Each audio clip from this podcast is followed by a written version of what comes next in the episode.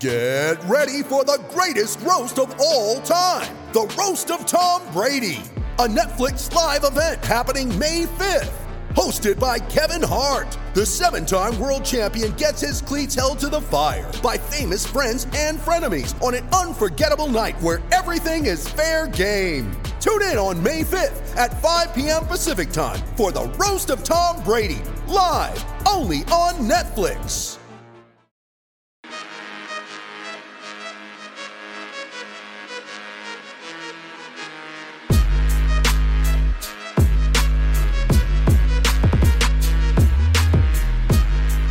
Willkommen zur 360. Folge von Jeden Tag NBA, dem Podcast für NBA-Nerds und solche, die es werden wollen. Ja, 360 stimmt streng genommen, wenn man die Aufnahmereihenfolge beachtet nicht verwirren lassen davon, dass die letzte Folge die 361. war, beziehungsweise ich habe keine Ahnung, wie viele Leute da überhaupt drauf achten. Aber ich habe es in der letzten Folge ja schon angekündigt, dass ich ein neues Intro aufnehmen werde für die nächste Folge, eben für die heutige 360. die ich schon vor einer Woche mit dem Arne Brand zusammen aufgenommen habe.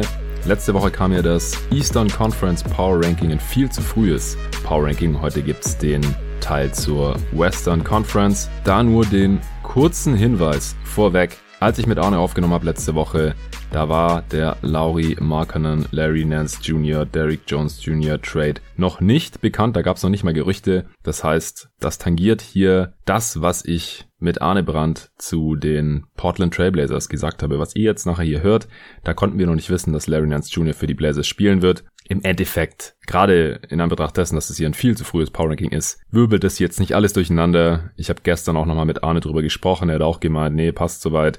Also vielleicht holen die Blazers zwei, drei Siege mehr oder so. Jetzt mit Larry Nance statt Derrick Jones. Wenn Larry Nance Jr. fit bleiben kann, spielerisch ist er ein recht klares Upgrade gegenüber Derrick Jones Jr. meiner bescheidenen Meinung nach. Aber ein richtiger Gamechanger ist es nicht. Also dadurch landen die Blazers jetzt nicht in einem ganz anderen Tier und dadurch glaube ich auch nicht, dass ein Damian Lillard Trade extrem viel unrealistischer geworden ist. Kann gut sein, dass er sich das jetzt erstmal anschaut und dann auch erstmal noch zufrieden ist für diese Saison oder für die erste Hälfte der Saison oder vielleicht für viele weitere Jahre. Who knows? Ich kann nicht in seinen Kopf reinschauen. Aber an meinem Power Ranking ändert sich zu diesem Zeitpunkt in der Saison durch diesen Trade erstmal noch nichts. So, und jetzt geht's weiter mit der ursprünglichen Aufnahme. Heute mit am Start ist, wie gesagt, natürlich wieder der Arne.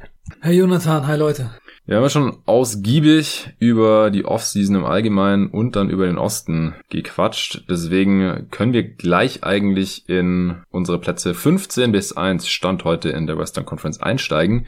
Aber vorher gibt's noch mal ein paar Shoutouts, denn seit der letzten Runde Shoutouts, die Offseason bedingt jetzt auch schon eine Weile her ist, es gibt ja gerade nur so ein, zwei Folgen pro Woche, ist das schon eine Weile her. Ich werde jetzt auch nicht alle neuen Supporter hier mit einem Shoutout versorgen. Da gibt's zwei Gründe für. Erstens sind wir dann jetzt schneller durch und gleich beim Content und den zweiten Grund, den werde ich dann bei der nächsten Runde verraten. Heute bekommen erstmal alle Bankspieler Supporter, die jetzt auf steadyhq.com slash jeden Tag NBA dabei sind und helfen, dieses Podcast-Projekt zu finanzieren. Also ohne euch würde es einfach nicht gehen. Wir sind auch stetig bei mehr Supportern, als schon Folgen rausgekommen sind. 360 Folgen haben wir jetzt. Wir haben schon 370 Unterstützer stand jetzt. Also sind da wirklich schon mit ein bisschen Puffer jetzt auch über der aktuellen Folgenzahl. Und die Bankspieler, die jetzt dabei sind mit drei Euro im Monat, das äh, sind Moritz Doffing, Luca Cella. Hier an der Stelle nochmal ein riesen Shoutout für ihn. Ich verstehe auch nicht ganz, wieso hier noch zum Bank Bankspieler geworden ist, hier eine Mitgliedschaft abgeschlossen hat. Und es ist der Commissioner, der jeden Tag NBA, Nerd, Dynasty, Fantasy Liga, die jetzt angelaufen ist. Zuerst exklusiv übrigens auch für Steady Supporter. Und als die Liga dann nicht ganz voll geworden ist, habe ich es auch geöffnet für alle anderen Hörer, beziehungsweise auch auf Twitter noch beworben. Und dann war das Ding ganz schnell voll. Marcel Schieke ist noch dabei, Christian Just, Sandro Zele, auch ein bekannter Name vielleicht für den einen oder anderen. Das ist ein Kollege, der bis vor ein paar Monaten einen Pod zu den Dallas Mavericks gemacht hat. Marvelous hieß der. Und letzte Saison haben wir auch in der Fantasy-Liga zusammen Manager Game gezockt. Danke dir, Sandro. Marvin Gallerson ist dabei. Filippo Abele, Darius Jabari und Leopold Möbius. Also tausend Dank, Jungs, ohne euren Support und den der anderen Supporter bei Jeden Tag NBA würde es diesen Podcast schon nicht mehr geben. Ja, und dann würde ich sagen, kommen wir auch direkt zum Western Conference Power Ranking. Äh, wie leicht oder schwer ist dir denn jetzt im Westen gefallen im Vergleich zum Osten, Arne? Also mein Gefühl ist im Westen schon, dass ich das etwas besser einschätzen konnte und da ist es mir etwas leichter gefallen. Ich finde, im Westen wirkt es so, als wenn doch es so ein bisschen eine etwas klarere Abgrenzung gibt zwischen den Teams, die eher zwischen 9 und 15 liegen und dem Tier darüber. Okay, interessant. Ja, also vielleicht, wenn man so zweiteilt, ja. Ansonsten habe ich mich tendenziell ein bisschen schwerer getan als im Osten. Ich weiß nicht, ich bin noch nicht ganz so selbstbewusst, glaube ich. Aber dann bin ich mal gespannt, äh, wie es jetzt bei uns aussieht. Beim Osten, da hatten wir zwischen den Plätzen drei und elf oder so ziemlich viele Meinungsverschiedenheiten. Also in der Spitze und ganz im Keller, da waren wir uns einig. Und dazwischen haben wir ziemlich viel äh, diskutiert. Auch wie im Osten, also falls ihr den Pod nicht gehört habt, äh, gerne hören. Da haben wir einiges erklärt, auch wie wir da rangegangen sind. Das wollen wir jetzt nicht hier nochmal wiederholen, aber das ist natürlich noch nicht in Stein gemeißelt. Auch das hier ist ein viel zu frühes Power Ranking hier Ende August. Die Kader sind teilweise noch nicht mal ganz komplett. Es ist noch eine Weile hin bis zu Training Camp und Preseason. Vielleicht gibt's auch noch ein, zwei Trades von nicht ganz unwichtigen Spielern. Vielleicht auch nicht. Who knows? Äh, vor Start der Saison werden wir das wissen und dann gibt's hier natürlich auch nochmal ein Update. Und dann äh, gab's ja auch in den letzten zwei Regular Seasons in regelmäßigen Abständen hier Updates zu Ost und West, meistens so alle zwei, drei Wochen, damit ihr auf dem Laufenden bleibt. Und das ist jetzt eben die allererste Ausgabe hier. Vor zwei Jahren haben wir das schon mal gemacht. In der letzten Offseason haben wir es nicht gemacht. Da gab's auch gar keine Zeit. Da gab's keine viel zu frühen Power Rankings, denn das war alles so zusammengestaucht, dass es da Schlag auf Schlag kam. Fangen wir wieder mit Platz 15 an.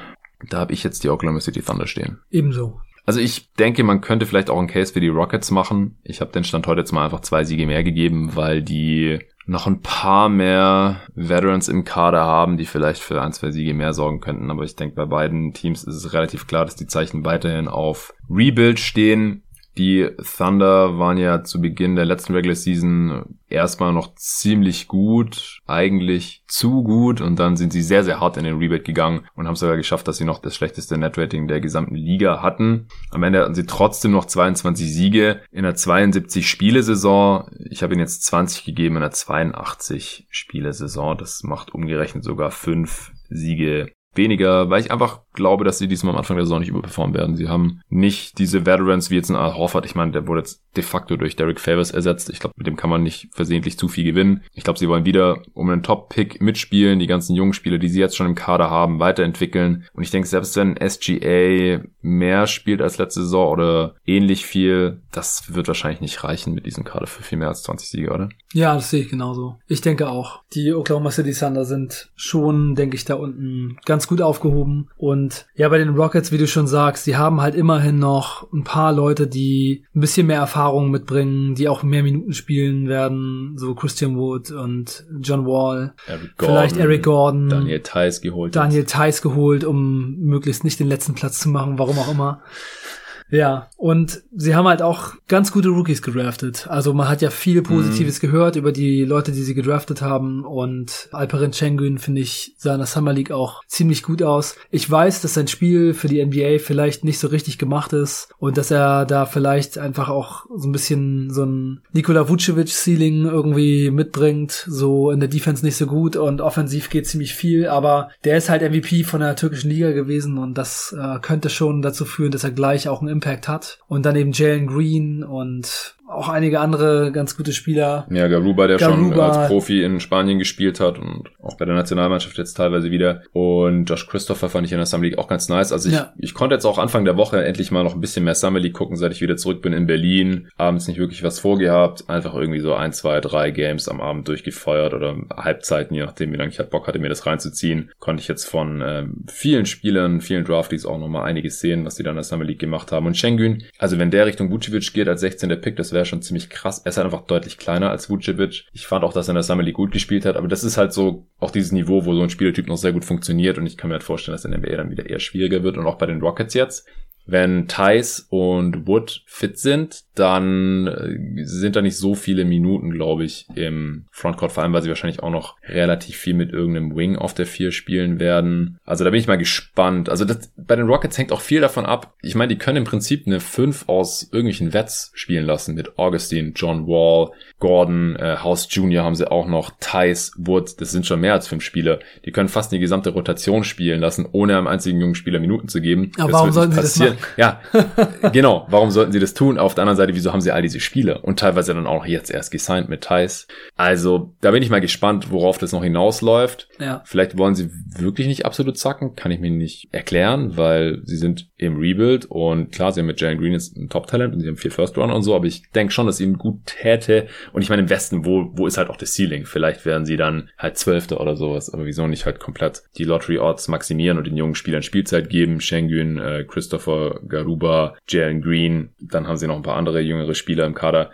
Ich denke, es wird früher oder später auch darauf hinauslaufen. Vielleicht werden sie aber am Anfang den Werts eher die Minuten geben, um deren Marktwert, Tradewert halt auch zu steigern und die dann halt irgendwie vielleicht noch für irgendwelche Assets abgeben zu können, weil ansonsten weiß ich nicht, wieso man diese ganzen Spieler durch die ganze Sau schleppen sollte. Also ich bin immer dafür, auch im Rebuild ein paar Wets im Team zu haben. Ich finde auch bei den Magic zum Beispiel das Lopez-Signing finde ich irgendwie nachvollziehbar, habe ich im Pod schon gesagt. Aber bei den Rockets sind es halt irgendwie noch ein paar zu viel. Ja, ja, und äh, Lopez kostet halt fünf Millionen und hat einen Einjahresdeal und Thais hat ja schon einen recht großen Vertrag bekommen. Ja. Das ist schon etwas ungewöhnlich dass ein Team, das eigentlich nicht wirklich gewinnen will, sich so einen Daniel Theiss reinholt. Aber ja, vielleicht erhoffen sie sich halt von ihm auch, dass er den jungen Bigs ein bisschen was beibringt, dass er so ein bisschen Mentor werden kann.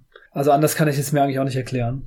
Ja, also ich denke, dass man früher oder später ein paar dieser Wets wegtraden wird oder falls man das nicht kann, die dann nicht mehr besonders viel spielen lassen wird oder die, die spielen dann halt auch nicht jetzt für so viel mehr Siege sorgen. Äh, John Wall zum Beispiel. Ich habe den Rockets trotzdem, ich meine, die hatten letzte Saison 17 Siege. Das war schon richtig wenig. Ich habe ihnen jetzt mal drei mehr gegeben, als sie umgerechnet gehabt hätten mit 22, zwei mehr als auch den Thunder. Aber ich denke, so um den Dreh wird sich's bewegen. Over Underline liegt bei 27,5. Finde ich viel zu hoch. Würde ich auf jeden Fall drunter gehen. OKC 23,5 bin ich jetzt auch recht deutlich drunter gegangen. Man muss immer ein bisschen aufpassen, äh, den Teams nicht zu wenig Siege zuzutrauen, aber ich denke, so um die 20 wird sich's abspielen bei den beiden Teams. Darüber habe ich die Kings. Habe ich auch. Okay, sind wir hier wieder im Gleichschritt unterwegs zuerst mal. Das ist auch relativ deutlich unter deren Line, die liegt bei 35,5. Ich habe also ich habe den 30 Siege gegeben, habe ich noch gar nicht gesagt.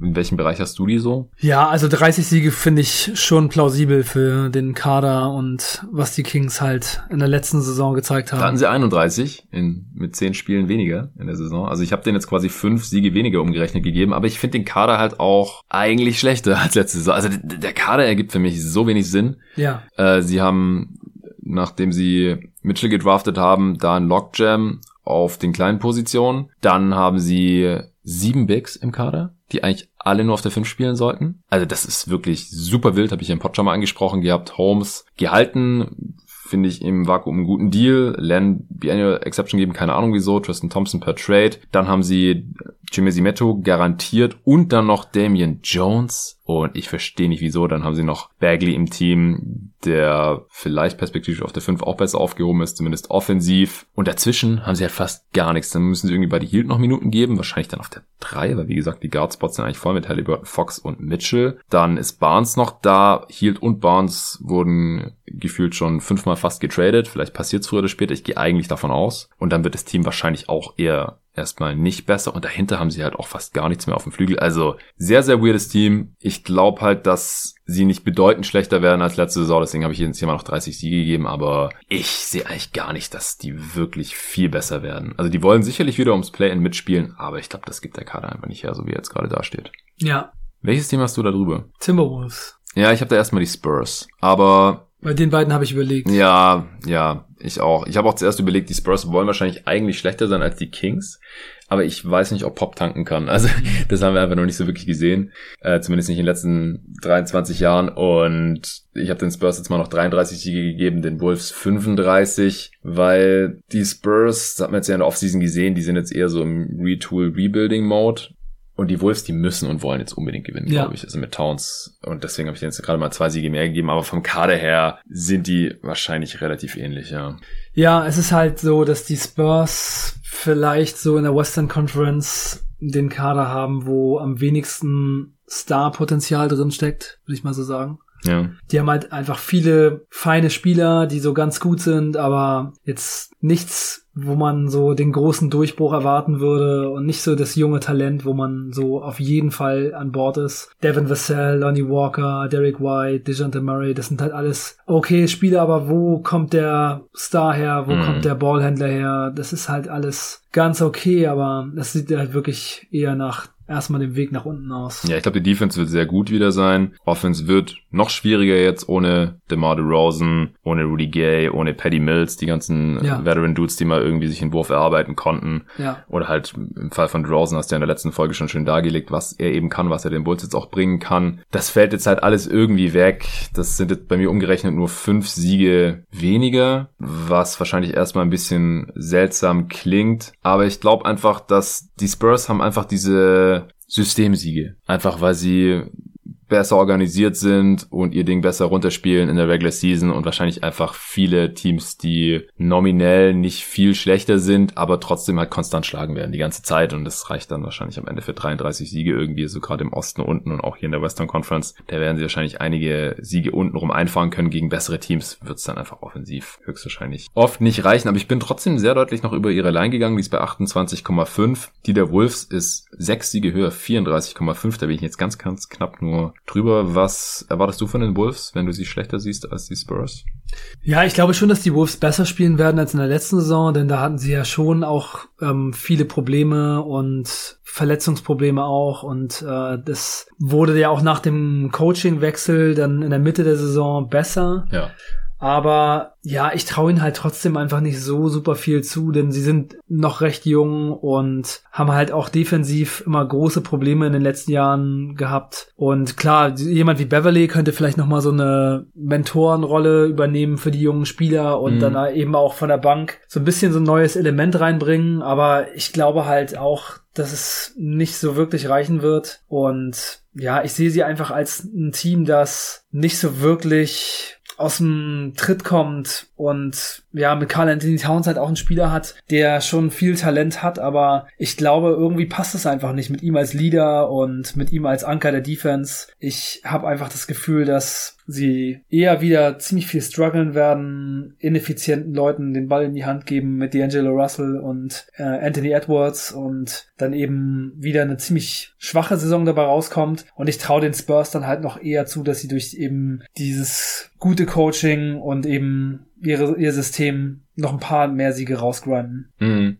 Ja, also Towns muss es jetzt mal zeigen. Vor der letzten Saison, da war meine Erwartung da auch nicht so hoch mit der ganzen Familientragödie in Verbindung mit Covid, wo er so viele Familienmitglieder unter anderem seine Mutter verloren hatte. Hätte es mich gewundert, wenn er jetzt irgendwie eine tolle Saison aufgelegt hätte, dann kam bei ihm selbst noch Verletzungsprobleme dazu und er selber hat sich auch noch äh, Covid eingefangen. Also da lief letzte Saison einfach so viel schief, das kann eigentlich nur besser werden für ihn persönlich und aber halt auch fürs Team. Mit dem Coachingwechsel von Finch ist der erste Schritt getan. Defensiv hat man weitergesagt, aber offensiv sah das ganz gut aus. Vor allem Edwards wurde immer besser. Und ich glaube einfach, dass dieses Team offensiv sehr, sehr potent ist. Und wenn Towns mal fit ist, dann hat er halt immer noch das Talent, so ein Team mal wenigstens zu 35 Siegen zu tragen. Also ich glaube, das ist einfach nicht zu viel verlangt eigentlich.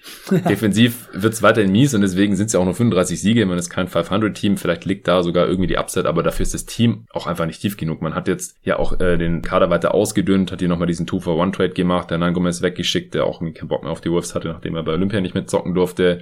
Jared Culver, der bis jetzt wie ein absoluter Bust aussieht, den man da in 6 gepickt hat, nachdem man damals äh, für diesen Pick getradet hatte mit den Suns. Also ein 2-for-1-Deal wieder gemacht. Ich verstehe den Trade für Beverly total. Ich finde ihn auch gut. Ich glaube, so ein 3D-Guard passt auch viel besser ran als Rubio, den man ja gegen Prince getradet hatte, neben den On-Ball-Creatoren Edwards und Russell. Da bin ich sowieso gespannt, wie das aussieht, wenn die beiden dauerhaft nebeneinander zocken. Und dann noch mit Towns, aber mit, mit, mit Beasley noch so ein Ballermaxe daneben. Aber ich glaube, es kann halt irgendwie passen. Und die erste Kostprobe, die wir da unter Finch gesehen haben, die sah auch ganz gut aus eigentlich. Also wie gesagt, die Bank ist relativ dünn. Ist auch so ein Team, die vielleicht noch ein oder andere Spieler verpflichten werden, aber die ähm, können da auch nicht mehr so viel mehr machen als Minimum Deals, weil sie auch relativ nah schon in der Luxury Tax dran sind und so. Also super überzeugt bin ich nicht von dem Team, aber ich habe ihnen im Endeffekt trotzdem neun Siege mehr gegeben als in der letzten Saison, was in der Western Conference das meiste ist. Aber die Messlatte hing halt so tief mit 23 Siegen im letzten Jahr. Umgerechnet wären es 26 gewesen. Jetzt sind es halt 35, was immer noch nicht toll ist, aber halt schon mal neun mehr. Ich denke, das äh, sollte schon drin liegen. Aber das ist halt trotzdem nur Platz 11 im Westen und damit hätte man wieder das Play-In verpasst. Ich denke so, die Upside liegt da, dass man das Play-In knapp erreicht. Wenn halt irgendwie eins der Teams davor irgendwie total struggelt oder riesige Verletzungsprobleme hat, aber ansonsten sehe ich sie schon so auf einem Niveau mit den Spurs, ja. Ja. Wen hast du jetzt über den beiden? Die New Orleans Pelicans. Ja, ich auch. Ich habe da lange überlegt. Pelicans ähnlich wie die Wolves, die wollen jetzt eigentlich unbedingt gewinnen, sollten sie halt auch, um Zion da irgendwie positiv zu stimmen. Aber die Offseason ging jetzt ziemlich in die Hose, wie ich finde. Ja. Sie haben Cap Space geschaffen und haben Adams und Bledsoe gedumpt und so weiter die Deals fand ich an sich eigentlich teilweise ganz okay. Ich verstehe überhaupt nicht, wieso sie Lonzo Ball nicht gehalten haben, aber ja. da kannst du dich als Bulls-Fan natürlich drüber freuen. Dafür haben sie dann einen anderen Spieler, für den du im letzten Potten Case gemacht hast, reinholen können mit Devonta Graham. Ja, aber ich habe einen Case gemacht für Devonta Graham In als Charlotte. Bankspieler bei den Charlotte Hornets, nicht als Starter bei den New Orleans Pelicans. Also das ist das ist schon ein ziemlicher Fail, also Lonzo Ball nicht zu halten, vor allem weil Zion ihn ja gerne da behalten wollte und weil ich eben auch glaube, dass Lonzo Ball schon eigentlich eine gute Saison gespielt hat. Er hat seinen Wurf verbessert, er hat gezeigt, dass er defensiv gut ist. Und er hat einfach auch mit 23 Jahren noch eine Menge Upside und yeah. man kann einfach auch bei Lonzo Ball als Spielertyp schon erwarten, dass da noch eine Menge mehr kommt als bei Devonta Graham. Ja, und, und Devonta Graham ist halt auch schon fast 27, der ist halt ein paar Jahre älter und ich find's einen ja. absoluten Fail. Ich muss sagen, diese Offseason der New Orleans Pelicans wirkt für mich schon fast so wie der erste Schritt dahin, dass Zion dieses Team irgendwie verlassen wird. Also ich finde, es wirkt richtig schlecht, planlos und auch, dass man jetzt zum Beispiel Valanciunas reingeholt hat, der quasi der Zwillingsbruder von Steven Adams ist. Also er ist ein bisschen besser vielleicht jetzt gerade zu diesem Zeitpunkt. Ja, finde ich schon. Also ich finde, also defensiv nehmen die sich wahrscheinlich nicht so viel, aber offensiv ist Valanciunas schon der deutlich bessere Spieler. Ich bin mir halt nicht sicher, also er passt halt insofern ein bisschen besser neben sein, dass er, wenn er einen Ball an der Dreilinie bekommt, vielleicht auch mal wirft, im Gegensatz zu Adams. Aber ansonsten will der ja eigentlich auch zum Korb. Also ist halt auch ein richtig guter mhm. Finisher im Post am Korb, genauso wie Zion eigentlich. Also ist auch kein Traumfit. Ich, den Deal verstehe ich aber noch einigermaßen. Dann war es ja ein Sign and Trade mit Lonzo. Ich finde, dass man da Satoranski und Temple zurückbekommen hat, ist jetzt nicht so super toll. Dann hat man für Graham zwar einen geschützten, aber immerhin auch einen First Round noch abgegeben in dem Sign and Trade. Also so insgesamt auch gerade das Endergebnis jetzt. Also Trey Murphy zu picken finde ich gut. So ein 3D-Spieler, das auch das haben wir die ganz gut aussah. Aber auch wenn man sich jetzt diesen Kader wieder anguckt, das sieht jetzt einfach nicht unbedingt nach Playoffs Playoffs aus. Also das, wenn die in die Playoffs kommen im Endeffekt, dann hat Zion sie da hingetragen. Und das ist einfach nicht ideal. Also sie haben krass underperformed letztes Jahr, wie ich finde, also defensiv total enttäuscht. Offensiv wurde es besser zum Ende der Saison hin, aber auch, dass Stan Van Gundy direkt nach einer Saison wieder gehen musste, das war einfach ein mieser Move. Jetzt unter Green, äh, Willie Green kann es eigentlich nur besser werden, aber das ist halt ein Rookie-Head-Coach. Ja, er hat immerhin so Mike D'Antoni als Berater an seiner Seite. Ja, aber halt auch nur Berater, der ist nicht mal offizieller Assistant-Coach, also ich ja. glaube, der wird da nicht immer am Start sein. Ja. Hat jetzt gesehen unter Monty Williams, wie es läuft, wenn man in die Finals kommen möchte, äh, war auch ganz beliebt da in Phoenix. Aber ein Rookie-Head-Coach, diese Offseason und so, das stimmt mich halt alles nicht so besonders nee. positiv, ehrlich gesagt, für die nächste Saison. Deswegen habe ich sie auch nur auf 10 hier im Westen genauso wie du. Ich habe ihm jetzt mal 38 Siege gegeben. Das wären immerhin umgerechnet noch drei mehr als letzte Saison.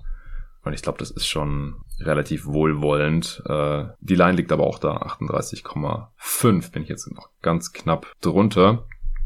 Als nächstes hätte ich Memphis. Ich auch. Ja, weiterhin quasi im Gleichschritt hier. Den habe ich aber nur einen Sieg mehr gegeben, obwohl das Team an sich viel tiefer ist und auch besser zusammenpasst als die Pelicans, was nicht viel zu heißen hat, aber ich bin hier noch unter der Line gelandet von 41,5.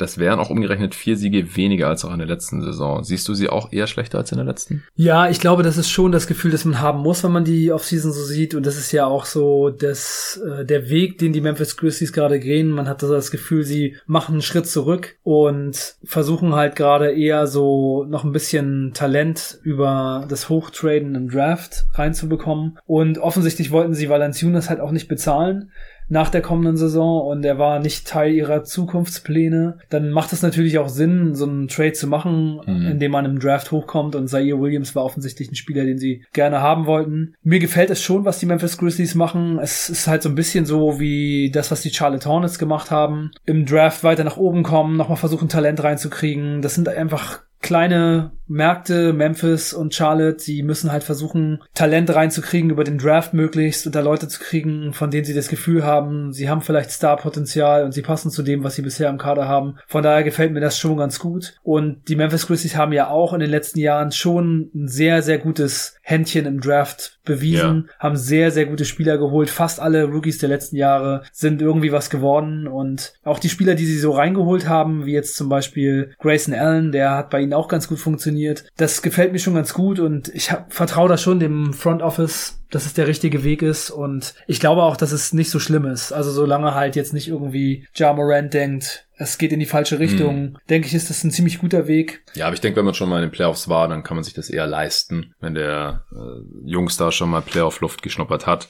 Also ich finde es auch bemerkenswert, dass die jetzt hier scheinbar so einen Schritt zurückgehen. Sie haben halt auch, finde ich, im Gegensatz zu den Hornets gar keinen Win-Now-Move gemacht. Also die haben jetzt kein Pendant zu dem Ubre Signing oder zu dem Trade für Mason Plumley oder so. Also die haben wirklich hier nur Asset Management betrieben, beziehungsweise sich mehr jüngere Spieler und Assets reingeholt. Bledsoe haben sie auch überhaupt nicht behalten, sofort weitergetradet für, für Beverly, den auch sofort weitergetradet, diese Winnow-Spieler. Ähm, hat man gar nicht großartig angeschaut. Ich bezweifle auch, dass Rondo für sie auflaufen wird, ehrlich gesagt. Ja. Also wenn der halt nicht bei einem Contender spielt, äh, dann ging es die letzten Jahre nicht besonders gut aus und sie haben auch noch aktuell zu viele Spieler im Roster. Also das muss halt noch bis nach dem Training Camp, nach der Preseason muss das noch runtergehen. Und da bin ich auch mal gespannt, äh, wer im Endeffekt dann bei ihnen verbleibt. Sie können jetzt sich mal noch Jared Culver anschauen, der wie gesagt der sechste Pick war. Und sie haben dann halt viele Spieler, die so solide Rotationsspieler sein können, Borderline-Starter bei einem guten Team. Jetzt sind angeblich Gerüchten zufolge noch Dylan Brooks und Kyle Anderson auf dem Trade-Block, beziehungsweise wollen sie halt mal gucken, was sie für die kriegen können. Ich kann mir auch vorstellen, dass die jetzt nach den guten Playoffs auch gerade einen Wert hoch haben, wäre dann auch wiederum sinnvoll, aber wenn die weg sind, dann gewinnt man halt auch eher weniger ja. als letzte Saison, weil die waren halt schon so die, weiß nicht, dritt- und viert wichtigsten Spieler nach der letzten Saison. Also nach Morant und Valanciunas. Valanciunas ist schon weg. Adams ist ein Downgrade offensiv. Ja. Deswegen, ich denke, vier Siege weniger ist da jetzt nicht übertrieben. Ähm, man muss halt sehen, Morant wird wahrscheinlich ein bisschen besser, ist halt so bei solchen Spielern in dem Alter. Jaron Jackson Jr. muss eigentlich besser werden. Die Frage ist halt, ob das unterm Strich dann positiver Impact ist, wenn er halt Minuten bekommt von, also die letztes Jahr noch an Valanciunas und Kyle Anderson zum Beispiel gegen die halt grundsolide Veteranen waren. Und ich denke halt eher nicht. Also die Moves, die deuten ja auch schon darauf hin, dass dann halt im Zweifel am Ende der Saison eher ein Sarah Williams die Minuten bekommt, als ein Kyle Anderson, wenn er dann noch da ist zum Beispiel. Weil das ist auch so ein Team wieder, ich habe die Minuten verteilt bei 2K und habe halt gesehen, also wenn die auf Win gehen, dann bekommen die ganzen jungen Spieler halt keine Minuten. Und wenn sie auf Spielentwicklung gehen, dann haben sie zu viele Wets. Haben wir jetzt auch Grayson Allen schon gedumpt, de facto, zum Beispiel. Ja. Weil einfach die Minuten nicht mehr da waren. Okay, dann sehen wir das aber auch sehr, sehr ähnlich. Zwei Siege mehr und ein Tier weiter oben. Da habe ich jetzt die Trailblazers stehen. Ich habe die LA Clippers. Ja, die habe ich im selben Tier wie Portland und da habe ich dann auch noch Dallas drin, wobei die schon deutlich mehr, den habe ich deutlich mehr Siege jetzt hier schon zugeschoben als den Blazers zum Beispiel. Also siehst du die Blazers deutlich über 41 Siegen oder siehst du die Clippers einfach ein bisschen pessimistischer dann wohl als ich? Also ich sehe die Blazers schon deutlich über 41 Siegen. Okay. Also ich habe da ein bisschen eingepreist, dass Lillard halt vielleicht im Laufe der Saison dann doch weg möchte, wenn er da bleibt. Könnte ich mir schon vorstellen, dass es ungefähr so läuft wie letzte Saison, auch wenn sie mit Bullops jetzt einen Rookie-Headcoach haben, auch so ein Fragezeichen. Also hier in, in diesem Tier jetzt mit den Clippers und Mavs, da habe ich halt Teams, die ich bei Vollbesetzung und bei den Clippers ist natürlich mit eingerechnet, dass Kawhi Leonard, wenn nicht die gesamte, dann einen Großteil der Regular Season verpassen wird.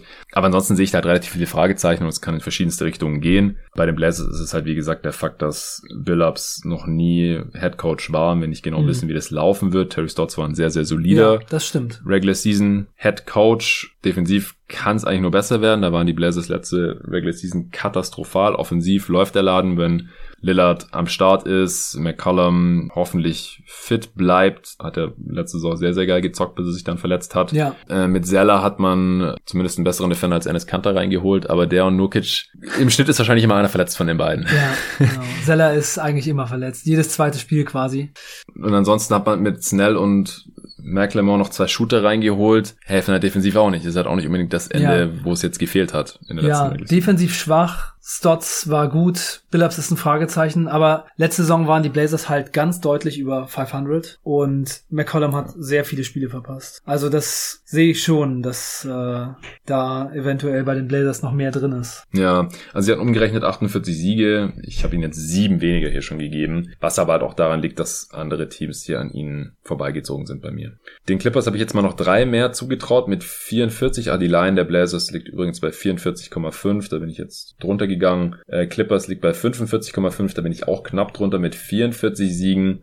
Die habe ich auf 7 im Westen, die Blazers wären 8, Grizzlies wären 9 und Pelicans wären auf Platz 10 bei mir. Bei den Clippers, das sind umgerechnet auch 10 Siege weniger als in der letzten Saison, aber das liegt halt in erster Linie daran, dass Kawhi höchstwahrscheinlich nicht spielen wird. Ja. Und dann ist es halt eine ziemlich fragile Konstruktion wenn Paul George mal ein paar Spiele ausfällt oder so, dann haben die Clippers halt ein Riesenproblem. Ja, ja, und in der, in der letzten Saison waren die Clippers halt ungefähr ein 500-Team, wenn Kawhi Leonard nicht gespielt hat. Mhm. Das ist natürlich immer noch mal ein bisschen was anderes, wenn jemand eigentlich dabei ist ja. und äh, alle mit ihm zusammen quasi einen bestimmten Stil spielen und er auch eine bestimmte Rolle hat und dann fällt er mal für zwei Spiele aus. Es ist immer ein bisschen schwieriger. Es ist natürlich jetzt vielleicht etwas leichter, sich darauf einzustellen, dass er die ganze Saison nicht dabei ist. Aber wie du schon sagst, Paul George verpasst normalerweise auch immer einige Spiele und dann wird's halt schon schwierig. Und ich glaube halt schon, dass so der achte Platz im Moment für die Clippers wahrscheinlich ziemlich realistisch ist. Ja, also ich habe sie auf sieben, aber wie gesagt im selben Tier wie die Blazers und Mavs bei den Clippers. Ich finde halt auch, die haben jetzt sehr viele junge Spieler reingeholt, ja. die, wenn man so viel gewinnen möchte wie möglich, wahrscheinlich wenig spielen werden. Keon Johnson ist einfach noch relativ roh, genauso BJ Boston. Justice Winslow ist im Prinzip immer noch ein Projekt. Man hat keine Ahnung, was man von dem bekommen wird. Terrence Mann, bei dem ist es so, da weiß man, was man bekommt. Er macht bestimmt auch einen Sprung, den sehe ich schon als Teil der Rotation, genauso Luke Kennard.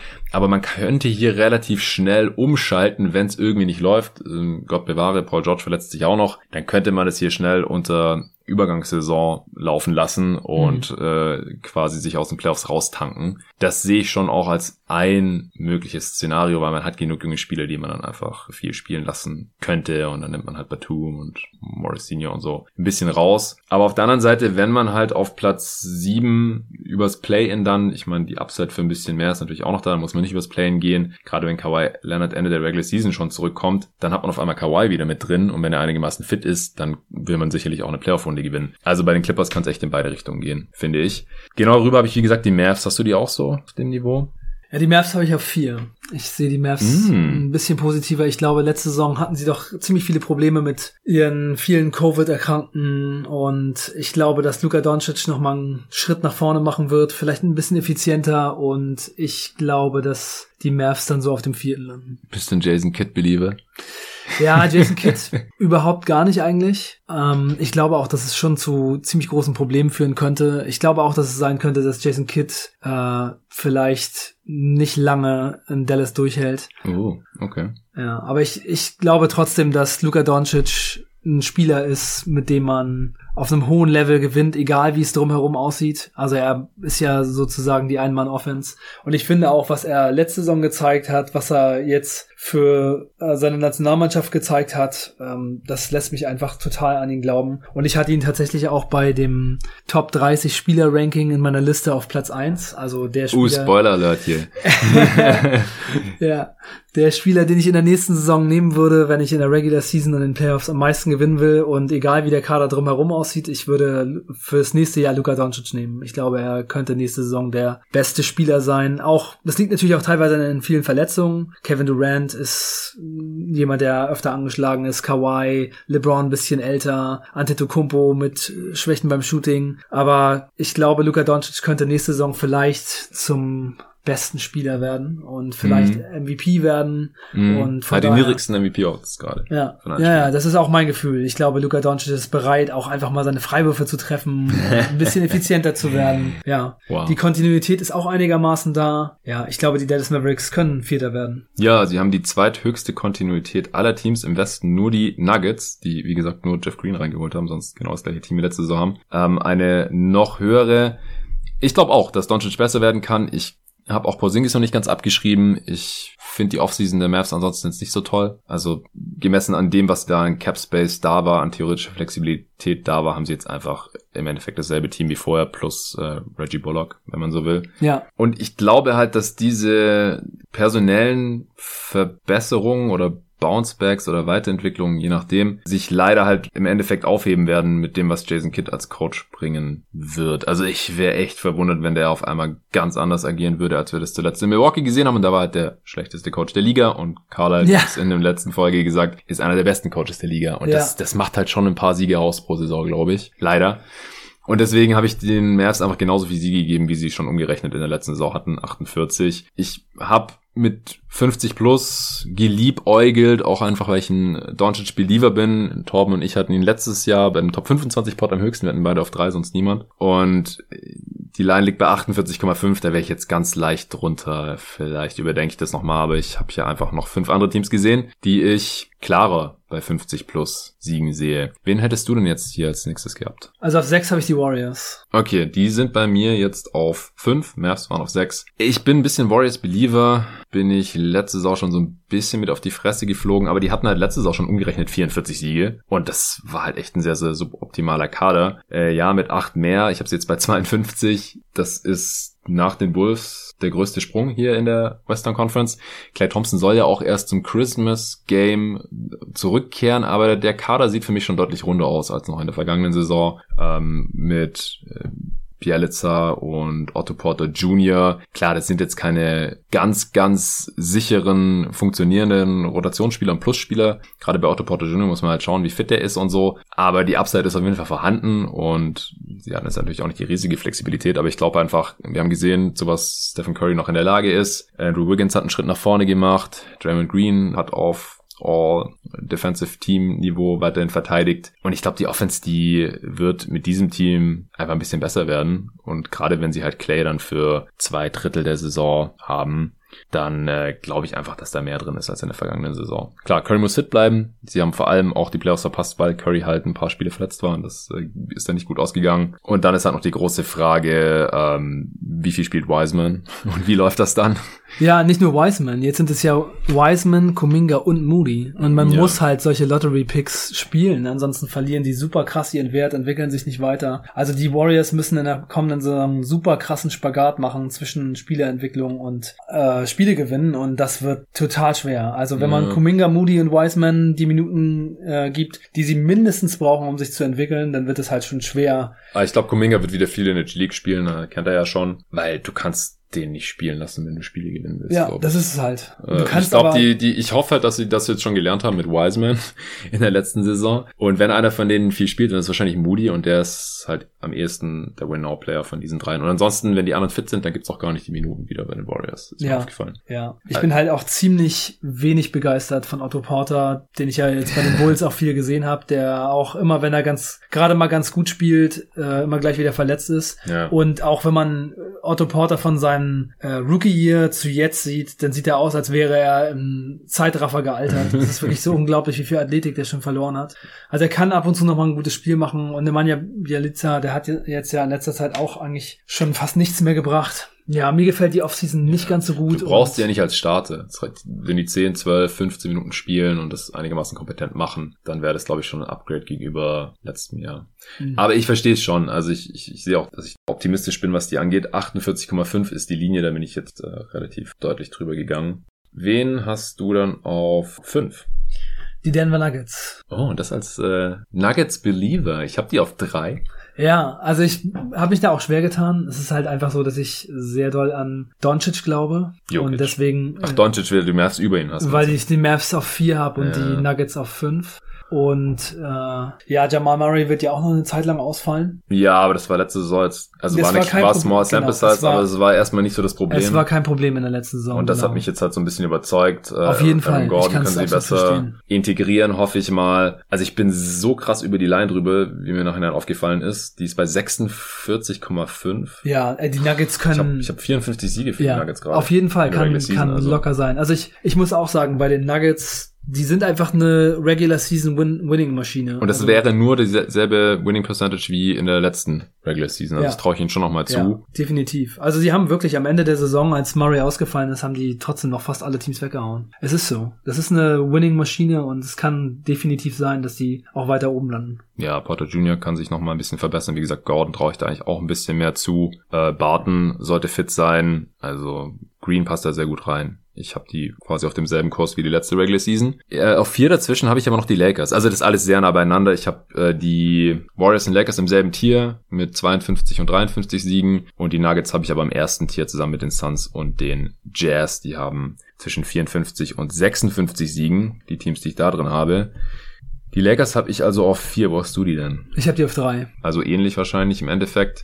Ich habe ihnen jetzt fünf Siege mehr gegeben, als sie umgerechnet in der letzten Saison hatten. Das wären 48 gewesen. Wir wissen ja, dass LeBron und auch AD da relativ lang ausgefallen sind. Deswegen wirkt das jetzt vielleicht ein bisschen wenig, diese fünf Siege mehr nur. Aber es könnte ja wieder passieren. Also bei AD Mhm. würde ich das niemals ausschließen. LeBron ist jetzt halt leider in einem Alter, wo ich es auch nicht mehr ausschließen kann, Nee. dass es nicht einfach wieder passiert. Mittlerweile muss man bei LeBron schon davon ausgehen, fast, finde ich. Ja, das weiß ich jetzt auch nicht, ob man davon ausgehen muss, aber Ja, ich habe es aber jetzt so ja wie schon irgendwie so ein bisschen eingepreist auf jeden Ja, Fall. also wie die letzten Jahre gelaufen sind, würde ich schon sagen, dass ähm, eine ganze Regular Season ohne Verletzungen und ohne irgendwelche Ausfälle und Ja. ohne ein bisschen Rest ja. immer unwahrscheinlicher wird. Ja, das denke ich auch. Und dann muss man halt mal sehen, wie gut die Regular Season Defense noch sein kann. Ich glaube, die wird wieder gut, aber ob es wieder so auf beste der Liganiveau sein kann mit diesem Spielermaterial, Ich das glaub's nicht. muss ich erst mal sehen, ja. Also, Ich glaube, der Unterschied ist halt, dass das Team vorher super gut gepasst hat. Sie hatten halt zwei Stars und dann eben sehr passende Roleplayer. Jetzt haben sie halt drei Leute auf Maximalverträgen, von denen Westbrook halt jemand ist, der ja, je nachdem, wie man ihn sieht, äh, eben nicht unbedingt ein Superstar ist, was seine Effizienz und so weiter angeht. Und vor allem, wenn er nur der drittbeste Spieler ist, das Ja. muss ich ja erstmal noch sehen. Und wenn er sich auch so krass mit dem Skillset äh, überschneidet mit LeBron James. Also Russell Westbrook muss ja eigentlich den- auch den Ball in der Hand haben. Also mein Gefühl ist bei dieser Offseason, dass die Lakers Russell Westbrook reingeholt haben, weil LeBron halt älter geworden ist und weil er nicht mehr das Team die ganze Zeit so krass tragen kann Und will. und will. Er hat und dem Trade ja offensichtlich zugestimmt. Ja, genau. Und Russell Westbrook hat halt die Fähigkeiten, das hat er letzte Saison bei Washington ja auch gezeigt, ein Team einfach bei den Haaren aus dem Schlamm zu ziehen und in die Playoffs reinzutragen. mit einem viel schlechteren Supporting Cast. Und das kann er hier eben eventuell auch tun. Aber ja, es ist halt schon sehr fraglich, wie das dann läuft, wenn sie in den Playoffs gegen die besten Teams spielen müssen. Und dann wird es, glaube ich, erst sich zeigen, was das Ja. wirklich für dieses Lakers-Team bedeutet. Ja, bin ich auch mal gespannt, aber dann wissen wir wenigstens schon, wie die Rotation aussehen wird. Ich habe jetzt vorhin auch nochmal gelesen, dass es doch noch nicht sicher ist, ob Marc Gasol überhaupt nochmal spielt äh, Ja. für die Lakers. Das wäre natürlich dann nochmal ein Ding. Aber weil er halt einer von vier Spielern auch ist, nur der das System schon kennt. Also die Lakers haben in der gesamten Liga mit Abstand die niedrigste Kontinuität, weil einfach nur LeBron, AD und THT safe dabei sind. Das sind drei Spieler von der letzten Saison. Und der Rest ist zie- ziemlich zusammengewürfelt, klar. Äh, Zum großen Teil sind das sehr erfahrene Spieler. Teilweise haben die auch schon mal in LA oder für die Lakers gespielt, aber halt nicht für dieses Team und nicht für Frank Vogel. Und also ich bin da sehr, sehr gespannt, wie das alles ablaufen wird. Ich glaube, in der Regular Season wird es trotzdem noch für Heimrecht reichen. Ich habe sie auf Platz 4 hier und mit 50 plus Siegen. Alles gut, also ja, bitte nicht zu viel Hate-Mail, äh, dass ich sie jetzt hier nicht auf 1 habe. Playoffs wird eine andere Geschichte, aber ist wie gesagt noch so weit weg. Ich habe sie jetzt hier ein Tier unter meinen Top 3, weil bei den Nuggets, Suns und Jazz, ich glaube, da wissen wir einfach, wie es in der Regular Season ablaufen wird. Die haben ihr System, die haben eine hohe Kaderkontinuität, äh, die haben in der letzten Regular Season wunderbar funktioniert und ich sehe einfach nicht, wieso das in der kommenden nicht wieder mehr oder weniger genauso ablaufen sollte bei Utah, Phoenix und Denver. Und dann hast du die Jazz und Suns auch in den Top 2, oder? Ja, ich habe auch die Suns auf zwei und die Jazz auf eins. Ja, ich auch. Also ich habe dem Jazz jetzt wieder einen Sieg mehr gegeben, genauso wie in der letzten Regular Season. Äh, Ich habe jetzt keinen Grund gesehen, wieso ich das hier jetzt drehen soll. Die Jazz sind einfach eine Maschine in der Regular Season, die die läuft defensiv mit Rudy Gobert hinten drin und mit dem System, das sie haben, gar kein Thema. Offensiv mit Mitchell und Conley, den sie halten konnten und dem ganzen Shooting drumherum. Shooting ist ein bisschen weniger geworden jetzt, wo sie quasi Niang de facto durch Rudy Gay ersetzt haben. Aber das reicht noch locker. Also ich habe ihnen neun und nee Quatsch stimmt gar nicht 56 Siege gegeben. Das sind zwar drei weniger umgerechnet als die letzte Saison hatten, den Suns auch. Einfach weil ich kann mir schon vorstellen, dass es vielleicht nicht mehr ganz so rund läuft in der Regular Season, aber halt immer noch am besten in der Western Conference. Äh, die Over-Underline, die liegt auch deutlich drunter bei 51,5 jeweils. Also die Buchmacher, die rechnen hier mit einem starken Rückgang, den sehe ich nicht, keine Ahnung wieso. Also auch bei den Suns weiß ich nicht so genau, wieso die auf einmal schlechter sein sollten. Also vor der letzten Regular Season habe ich es ja noch verstanden, äh, weil sie es einfach noch nicht gezeigt hatten. Man kannte dieses Team in dieser Konstellation noch nicht. Jetzt haben sie es gezeigt und die Rotation ist fast dieselbe. Man hat halt Sherman noch reingeholt für Javon Carter. Ja, guter Move. Ja, finde ich auch solide für die, also was man gemacht hat, um den Kader noch aufzufüllen mit Alfred Payton und Javon McGee, Kaminski wieder reinzuholen. Das gefällt mir jetzt nicht so gut, aber das spielt halt einfach nicht so eine riesige Rolle, ehrlich gesagt. Ja, also das Team ist halt immer noch ungefähr das gleiche wie letzte Saison und mit Devin Booker und DeAndre Ayton hat man halt zwei junge Stars, die wahrscheinlich noch besser werden. Also ja, Bridges auch. Ja, genau, Bridges auch noch. Also ich sehe auch nicht, dass dieses Team schlechter wird, eher sogar noch besser. Und sie sind wahrscheinlich auch total heiß. Also im Gegensatz zu vielleicht den Lakers oder vielleicht sogar auch den Jazz, die einfach sagen, okay, wir haben jetzt letztes Jahr die äh, Western Conference gewonnen. Äh, wir sind in den Playoffs trotzdem rausgeflogen. Vielleicht machen wir die Saison mal so ein kleines bisschen lockerer. Könnte ja auch sein. Und die Suns wollen bestimmt den ja. Westen gewinnen. Ja, ja, das könnte schon sein. Und es war ja, wie gesagt, am Ende was ein Sieg Unterschied. Das äh, soll man nicht vergessen. Aber vom Netrating her waren die Jazz schon das deutlich beste Team. Da haben sie sogar ein bisschen underperformed. Einfach weil sie ja. an beiden Enden des Feldes so dominant waren. Und ich denke so, mehr oder weniger werden sie das wieder zeigen. Ich habe jetzt ja in der letzten Folge den Netz 57 Siege gegeben. Also sie hatten mir quasi noch einen mehr als Utah bei mir stand heute und wären damit das beste Team der Regular Season. Aber ich denke so, diese Teams sollten es wieder untereinander ausmachen. Da sehe ich einfach die wenigsten Fragezeichen. Und ist klar, außer bei den verletzungsanfälligen Spielern, äh, gehen wir jetzt mal davon aus, dass die Spieler einigermaßen fit bleiben. Ja. Weil das kann ja dann mal direkt 15 oder sogar 15 Siege ausmachen. Ja, ich finde jetzt so beim Besprechen wirkte die Western Conference doch etwas klarer als die Eastern Conference, oder?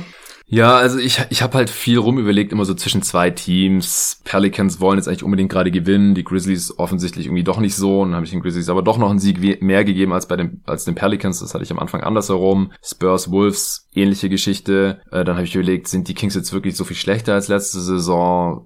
Letzte Saison war das Team eigentlich auch schon nicht so geil. Dann habe ich überlegt, Rockets, Thunder, wen sehe ich da jetzt als besser oder schlechter an? Im Endeffekt aber klar, so von der groben Einteilung her passt auf jeden Fall. Oder auch die Trailblazers, die hast du jetzt auch noch besser als ich. Die Mavs hast du besser als ich. Ja. Clippers können es in verschiedenste Richtungen gehen. Also, wie gesagt, im Osten fand ich vom Gefühl her ein bisschen klarer als hier ja. im Westen. Und Bei mir ist es einfach so, wenn ich mir den Osten angucke, dann denke ich, die Knicks zum Beispiel, die könnten im Play-In landen, die könnten aber auch wieder so Vierter werden. Ja. Weißt du? Ich meine, sie haben es ja halt letzte Saison ja. gezeigt, sie ja. haben ihren Kader sogar verbessert, aber wenn sie auf dem Zehnten landen, würde es mich halt auch nicht wundern. Und so ist es halt mit vielen Teams. Zum Beispiel die Pacers oder die Bulls. Also es würde mich auch bei den Bulls nicht unbedingt wundern, wenn sie jetzt irgendwie äh, wieder eher um Play-In spielen, aber wenn es richtig rund läuft, könnte ich mir halt auch schon vorstellen, dass es eher so sechster, fünfter Platz wird. Klar, das ist im Westen vielleicht auch so, aber ich finde, im Westen gibt es halt schon irgendwie so die Jazz, die Suns, die Lakers, die Mavs, die Nuggets, die ich auf jeden Fall da oben sehe. Ja, hast schon recht. Ja. Wie, wie du es eingangs auch gesagt hast, so, es ist relativ klar, welche Teams in die Playoffs kommen und welche höchstwahrscheinlich nicht und das ist im Osten nicht so ganz klar. Ja, genau. Genau. Die Zweiteilung der Conference zwischen ja. Playoff-Teams und Nicht-Playoff-Teams, die fällt leichter. Ja. Aber dann so, wie die Platzierungen im Detail aussehen, das fand ich jetzt hier, habe ich im Westen halt mehr rum überlegt. Aber das ist halt gerade auch für so ein viel zu frühes Power-Ranking eigentlich wahrscheinlich auch noch übertrieben, weil ja. da ändert sich eh noch einiges bis zum Saisonstart. Auf jeden Fall. Und bis zum Ende der Saison ändern sich noch eine Million Sachen. Ja, das sowieso. Deswegen haben wir jetzt hier heute auch weitestgehend auf Playoff Previews verzichtet. Da haben wir noch genug Zeit für. Ansonsten würde ich sagen, äh, sind wir jetzt hier auch durch. Wir müssen jetzt hier auch das Schlafzimmer räumen. Meine Freundin wird gern schlafen. Wir haben schon überzogen, wie das halt immer so ist bei uns. Wenn wir über die gesamte Liga sprechen, 30 Teams jetzt auch wieder durchgerockt hier über die letzten Folgen. Und das haben wir jetzt hier auch direkt an einem Abend aufgenommen. Vielen Dank dir, Arne, dass du dir Zeit genommen hast und vorbeigekommen bist. Sehr gerne. Hat mal wieder mega Bock gemacht. Äh, das nächste Mal dann erst irgendwann nach meinem Urlaub. Ich gehe mal stark davon aus, für irgendwelche Preview-Pods dann im Oktober. Weiter geht's hier in der nächsten Folge mit den Top 30 hier bei Jeden Tag NBA, wo verschiedenste Gäste ihre Listen einreichen durften. Das ist ja heute auch schon angeteasert. Und ja. das wird ein riesen Dreiteiler mit ja. Nico zusammen. Den nehme ich am äh, Freitag dann auf. Es gibt dann drei Parts. Da droppt dann jede Woche einer. Und eine Redraft von 2014 gibt's noch mit Torben zusammen. Und dann ist mein Urlaub auch irgendwann vorbei. Und dann wird sich hier sehr, sehr intensiv mit der kommenden Saison natürlich nochmal beschäftigt. Das heute bitte nur als ersten Fokus Intro-Geschmack verstehen. Aber gebt uns gerne Feedback. Gerade Arne at Arne Brandt mit 3R und DT auf Twitter oder mir at jeden Tag NBA. Und wenn ihr solche Formate cool findet und mithelfen wollt, dass es den Pod auch noch in der nächsten Saison und darüber hinaus geben kann, dann gerne supporten auf steadyhq.com slash jeden Tag NBA oder einfach jeden Tag NBA.de eingeben. Könnt ihr euch mal durchlesen, was so dahinter steckt, was meine Ziele sind mit diesem Podcast. Dann könnt ihr mit drei, fünf oder sogar zehn Euro im Monat unterstützen. Vielen Dank dafür und bis zum nächsten Mal.